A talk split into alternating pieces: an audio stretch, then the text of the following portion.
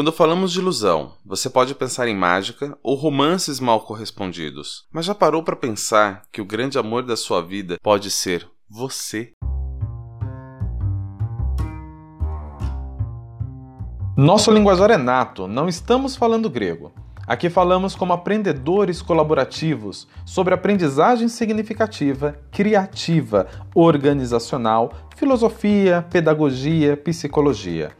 Matite o olhar de aprendiz e um pouco de Diz que me diz. Sejam todos bem-vindos ao nosso podcast. Olá, olá, seja muito bem-vindo ao nosso episódio de número 22. E aí, meus caros, belezinha? Se liga só, 22 vezes nossa presença nesta querida podosfera. Welder, Bruno, fala aí, um abraço. Olá, Dilson. Olá, Bruno. Prazer estar com vocês aqui mais uma vez nesse ano de 2021, ainda com a esperança de que seja um ano melhor. Notícias boas têm chegado aí a respeito de vacina e de imunização. Quem sabe logo nós poderemos gravar um episódio aí reunidos é, pessoalmente ao invés de ficar de forma remota. Vamos ter esperança, acreditar no bom. Olá, você que nos ouve. É um prazer estar com você aqui mais uma vez. Eu espero que seja um episódio proveitoso para você também e que, como sempre, é, o nosso Matite possa fazer parte do seu Matite e fique à vontade para compartilhar conosco também, caso você tenha alguma percepção, concorde, discorde ou queira simplesmente falar com a gente, fale com a gente, tá bom? Bom episódio para todos. Vamos falar então um pouquinho sobre a ilusão. Salve, salve a todos que nos escutam nesse momento. Salve, salve ao ano de 2021. Que seja um ano de bastante energia, um ano de transformação, um ano de mudança a todos. E fica sempre aquele questionamento de quais metas de 2020 que a gente vai atingir agora em 2021.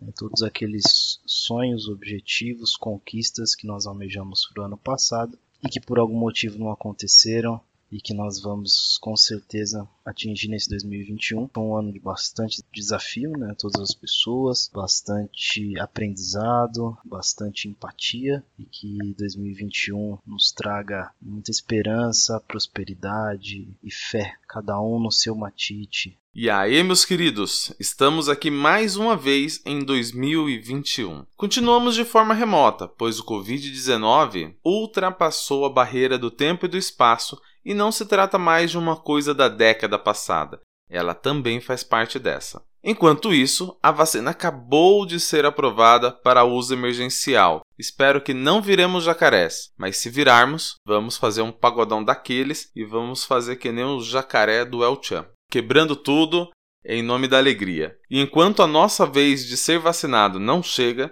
vamos imunizando nossas mentes com esperança e autodesenvolvimento, remando contra esta maré negacionista. Vamos lá. Na programação de fim de ano do ano passado, muitos canais colocaram reportagens sobre a ressignificação do distanciamento social. Pessoas que aprenderam a cozinhar, viraram TikTokers e caíram nas graças do Instagram, como o ator Ari Fontoura, ou fizeram as pazes com aquela roupa que não servia mais e agora serve. E aquela eterna briga com a balança houve uma trégua para alguns e a briga ficou ainda mais intensa para outros. Daí, todo este enredo me levou para uma canção que já foi gravada por Nara Leão, Tim Maia, J Quest, que registra aqui minha versão predileta, essa do J Quest, que é a canção Além do Horizonte do Roberto e do Erasmo Carlos, que tem um trecho que diz o seguinte: Além do horizonte deve ter um lugar bonito para viver em paz,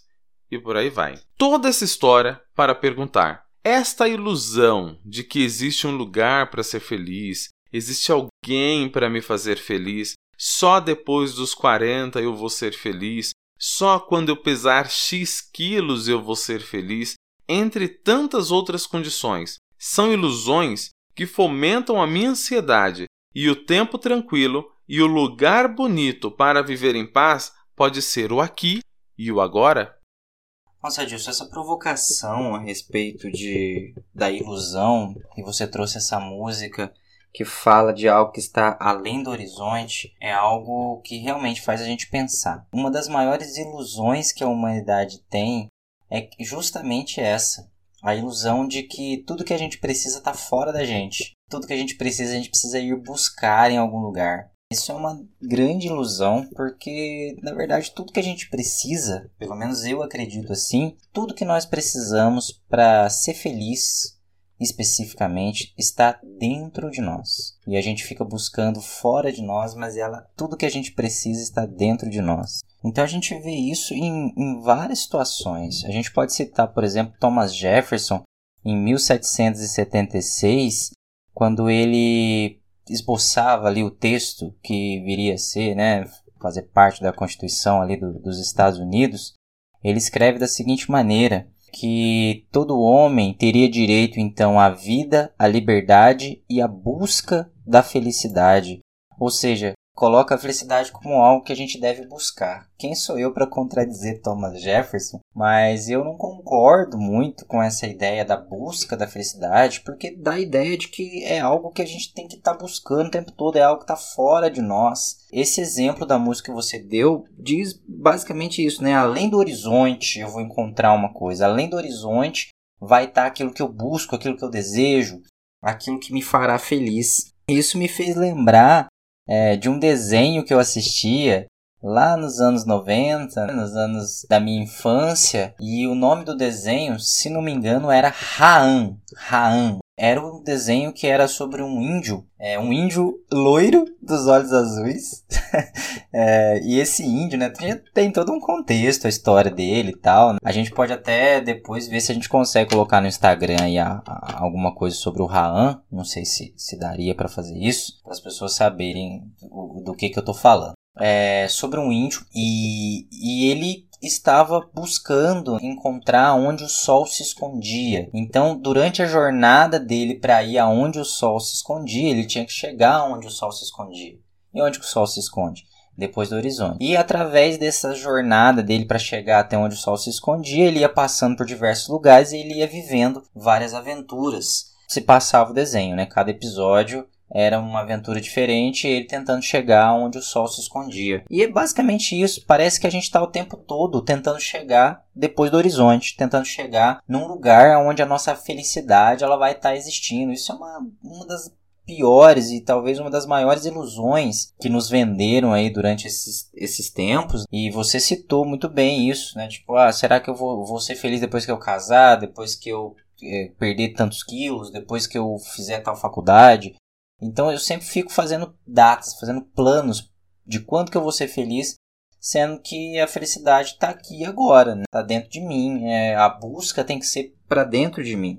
E essa ideia de um lugar no horizonte me fez pensar duas coisas também. A primeira, que se é um lugar que está além do horizonte, é um lugar que eu nunca vou chegar. O Raan, como eu citei, ele nunca vai achar onde o sol se esconde, é impossível. E o horizonte, ele sempre se afasta de você. Então, daqui eu posso olhar para o horizonte, eu vou ver determinadas coisas. Quando eu chegar no ponto da onde eu observei da primeira vez, o horizonte já vai estar tá mais longe. Então é sempre um lugar aonde eu nunca vou conseguir chegar. E cara, se a felicidade é um lugar onde eu nunca vou chegar, cara, que sentido faz eu ficar buscando a felicidade, eu ficar indo atrás, se a felicidade não for realmente a jornada, se a felicidade não for realmente a caminhada. É, e uma outra ideia que me veio à cabeça é que é além do horizonte. Se eu for indo além do horizonte, e se eu, se eu sair desse ponto e for em direção ao horizonte, se, eu, se isso fosse possível, em um determinado momento eu daria uma volta completa no planeta e chegaria até onde eu partir, chegaria ao meu ponto de partida, né? Então, porque é, eu de, daria toda a volta, iria sempre em direção ao horizonte, chegaria ao meu ponto de partida. E isso me fez refletir que talvez esse lugar aonde a gente queira tanto chegar além do horizonte não seja nada além do nosso ponto de partida, não seja nada além de nós mesmos a trajetória, a gente tem que mudar a trajetória ao invés de ir até onde o sol se esconde, a gente deve ir para dentro de nós, aonde existe um universo, aonde existe tudo que eu preciso. É, se você observar uma criança novinha, eu sempre uso a observação do meu filho aqui como exemplo, porque eu tenho aprendido muito só observando ele, só olhando para ele, vendo como ele se desenvolve. Eu tenho aprendido muita coisa e não é à toa que a psicologia ela se desenvolveu tanto da observação de, de crianças é, fazendo o, que elas fazem de melhor, que é explorar o mundo. E observando o meu filho, eu percebo que ele é totalmente autêntico. Uma criança novinha, o meu filho vai fazer dois anos. Uma criança nessa idade, ela é autêntica. Ela só sabe o que ela quer. Ela só sabe o que ela gosta. Então ela vai atrás do que ela quer, ela pede as coisas que ela quer, ela pega as coisas que ela quer e ela, ela só faz o que ela quer fazer. E se ela é contrariada, se ela é impedida de fazer alguma coisa, ela chora, ela protesta. E é óbvio que aqui eu não estou falando que você tem que ser permissivo e deixar o seu filho fazer tudo quanto é coisa. Eu também não deixo meu filho fazer tudo quanto é coisa que ele quer. Até porque muita coisa que ele quer fazer coloca em risco a vida dele, coloca em risco a integridade dele. E ele pode se machucar, então a gente não deixa, a gente vai limitando. Mas é, o que eu queria chamar a atenção é que, à medida que a gente vai crescendo, talvez por, até por boa vontade, não digo que é por mal, mas a nossa família vai ensinando um monte de coisa pra gente. A gente vai aprendendo um monte de coisa na escola, a gente aprende um monte de coisa da igreja, a gente aprende um monte de coisa na sociedade e a gente vai pegando vários desses aprendizados e vai montando várias coisas que ficam prendendo a gente dentro da gente mesmo. E chega uma determinada idade, ali perto da, principalmente ali na adolescência, você começa a questionar tudo que você aprendeu com as questões, com tudo, com as questões que você quer fazer. Tudo que você está aprendendo com aquilo que é seu realmente. E muita gente consegue exercer a sua autenticidade, se tornar uma pessoa que a gente fala assim, nossa, cara, essa pessoa é muito original, é fora da caixa, essa pessoa ela é muito autêntica. E tem aquelas pessoas que é, ficam presas dentro de todas essas coisas que ela aprendeu e ela acha que é que isso faz parte dela, que isso é ela mesmo. Mas, na verdade, a gente está seguindo um monte de crenças, um monte de aprendizados que às vezes não tem a ver com a gente. Uma vez que a gente se torna adulto, uma vez que a gente se torna dono do nosso nariz, a gente pode questionar algumas coisas. A gente pode falar, poxa, será que é isso mesmo? Será que isso é meu mesmo? Ou será que isso é uma ilusão que me venderam? Ou será que e, e, a gente só consegue isso com autoconhecimento. A gente só consegue isso olhando para o nosso coração e questionando é, a gente mesmo sobre o que, que é nosso de verdade e o que, que não é nosso. O que, que, o que, que, olha, isso aqui não é meu, isso aqui não é o que eu gosto de fazer. A gente vai sendo colocado dentro de um monte de coisa do que eu tenho que ser, eu tenho que ser um monte de coisa, eu tenho que fazer um monte de coisa, eu tenho que acontecer um monte de coisa, e, gente, a gente não tem que ser nada. A gente não tem que fazer nada, a gente não tem que acontecer nada. Você tem que ser feliz. Você tem que aproveitar as coisas boas da vida. A vida, ela é relativamente simples. A gente complica muito a vida. A gente precisa aprender a frear um pouco dessa nossa desse nosso vício de complicar as coisas e olhar que, que a vida é muito simples. Mas ser, ser simples é difícil. A gente está tão viciado em complicar tudo que quando alguém apresenta algo muito simples pra gente, a gente torce o nariz e a gente acha que não vale a pena.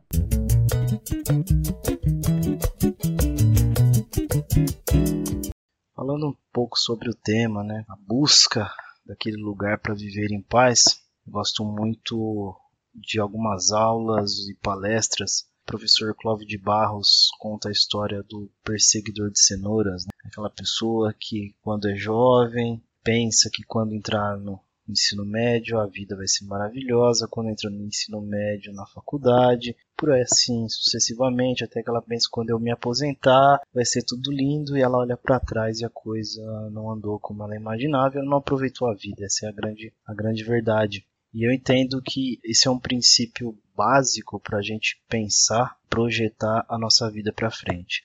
No seguinte sentido, Muitas pessoas acreditam que a felicidade é algo que a gente alcança e que é um estado em que em algum momento a gente pode ou não viver. Ou seja, a gente sempre busca esse lugar para viver em paz, achando que em algum momento a gente vai atingir isso e dali para frente é tudo um mar de rosas, né? Quando na verdade o que acontece é que a felicidade em si, essa, a vida em paz, ela acontece diariamente em alguns momentos em intensidades distintas, obviamente. Tem pessoas que têm mais desses momentos e pessoas que têm menos, mas que diariamente a gente tem aquele, esses momentos, né? E esse professor Cláudio de Barros ele, ele escreve, né, que aquele momento de felicidade é justamente aquele momento que a gente não quer que acabe nunca. E é fato que na vida de todos nós, alguns com maior ou menor frequência, a gente tem aqueles momentos em que a gente está pleno, está satisfeito. Nós não gostaríamos que aquele momento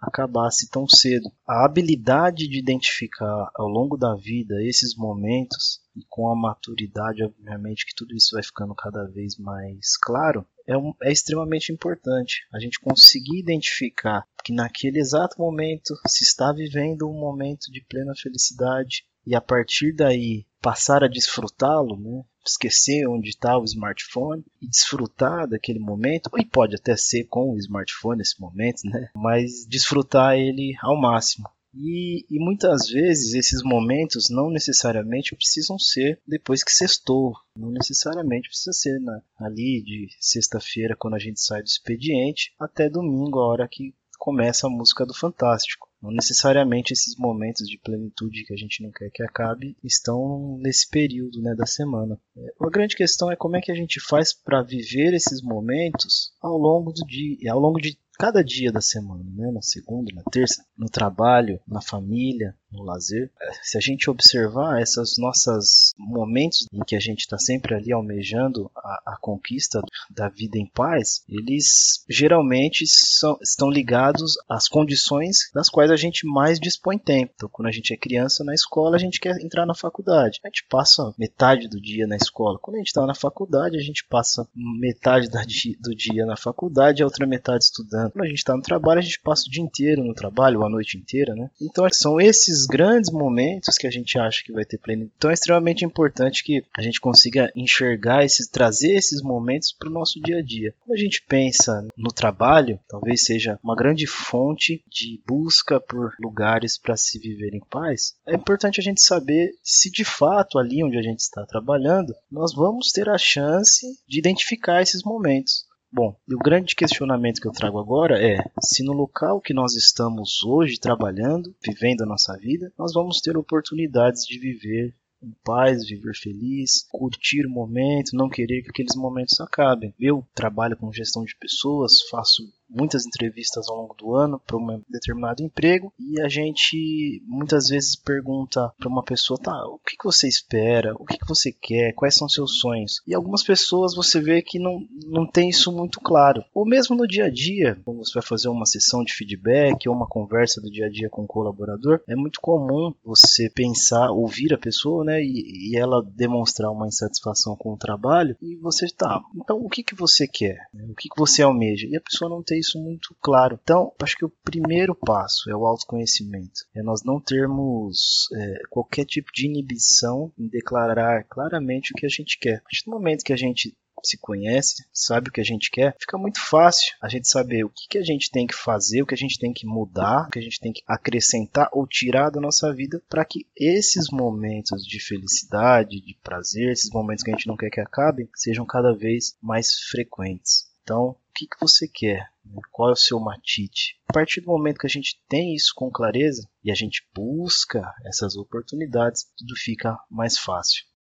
E aí, pessoal, bacana esse lance de buscar outras fontes de inspiração para que a gente possa sair desse looping vicioso da ilusão, porque não, não, vai levar a gente a lugar nenhum. E quando a gente acha que está levando, como o, o Elder mesmo deu o exemplo do desenho, quanto mais você busca o horizonte, você vai caminhar, vai caminhar, mas é em círculo, você volta para o que você é, para a sua essência. Seguir o horizonte, dar essa volta no mundo, assim como aquele que persegue a cenoura, ele vai sempre girar em círculo naquele esquema. Sabe que a fala de vocês me fizeram lembrar quando eu precisei fazer acupuntura e eu tive a oportunidade de ser tratada pela doutora Fernanda Letícia. Fernanda, um grande abraço, beijos na família e parabéns por tudo que você vem fazendo aí em nome da saúde, não só minha, mas de todos aqueles que passaram pelas suas mãos. E tem uma fala dela muito bacana que ela pede para que fechemos os olhos quando ela faz a aplicação da agulha, ou da semente de mostarda, ou até mesmo de bolinhas de cristal substituindo a semente da mostarda, que ela diz o seguinte: fecha os olhos, porque quando a gente fecha os olhos, a gente desconecta com o que está fora e se conecta com o que está dentro. E esse lance da gente desconectar com o que está fora para poder se conectar com o estar dentro, para mim é o pontapé inicial da luta contra essa ilusão que faz a gente se sentir o cocô do cavalo do bandido do filme, porque as mídias que nós consumimos faz a gente pensar que todo mundo é feliz. Instagram ninguém tá triste.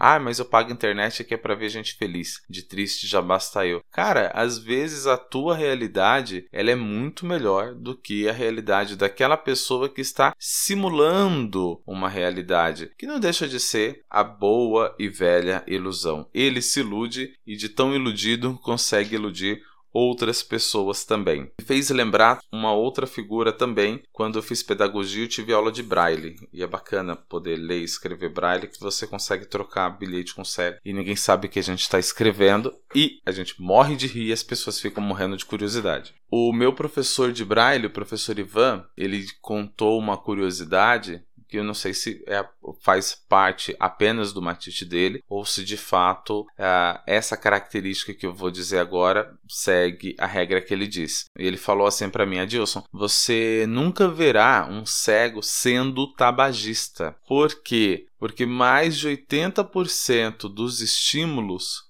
do tabagismo ele é visual aquela ilusão de que estar portando um cigarro faz de você alguém poderoso, faz de você alguém descolado, faz de você alguém independente. Essas ilusões que o tabagismo traz, inclusive se você pegar os comerciais antigos de cigarro, você vai ver que é aquela ilusão mesmo, disso que o professor Ivan falou. Vai achar que é descolado, que é independente, que é bonito, que é livre, que é tudo, menos que você é tudo, menos que você já está concorrendo a mais de 50 tipos de câncer que tem com o tabagismo. Quando eu comentei na minha primeira fala do episódio de hoje das pessoas que entraram em pazes com a balança, que foram vários programas que disseram justamente a mesma coisa, porque fala-se muito, ai, ah, porque a quarentena eh, me engordou, a quarentena me levou para obesidade, a quarentena fez isso. A quarentena a quarentena não fez nada disso não, gente. A, a, gente que faz a quarentena. E muitas pessoas trocaram o termo quarentena para quarentrenos.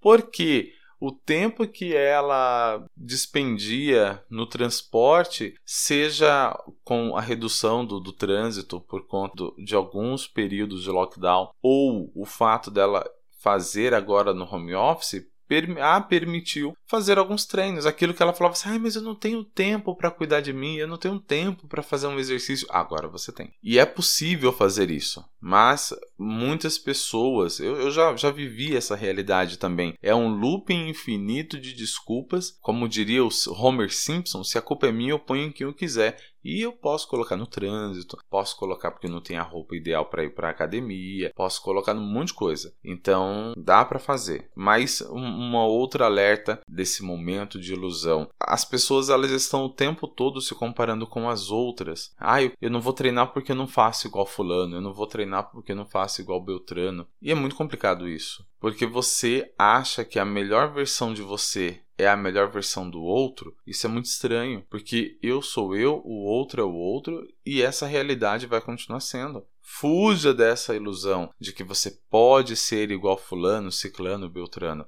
Não dá, cara. Não dá. Sabe aquele conselho de mãe, né? Mas você é você e ele é ele.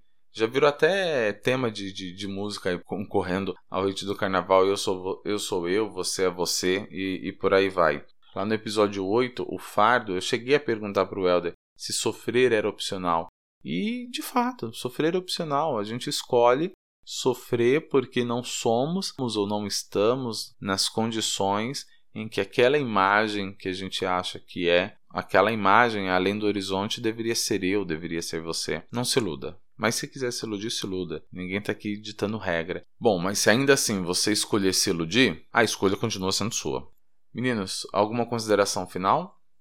Um grande abraço para todos vocês e a gente se vê na semana que vem. Até mais, gente. Abração. um 2021 muito positivo, cheio de matite. É isso aí. Valeu, pessoal. Até o próximo episódio. Grande abraço e beijos na família. Tchau, tchau. Chegamos ao final deste episódio, que contou com a colaboração de Bruno Reis, Welder Santos, Rosângela França, Stephanie Oliveira e eu, Adilson Matias de França. Lembre-se de compartilhar com seus amigos, ou com não tão amigos assim, mas compartilhe. Para falar conosco, nos chame pelo Instagram ou pelo YouTube. Aprendiz Matite, M-A-T-H-I-T-E, Aprendiz Matite. Ficamos por aqui. Tchau!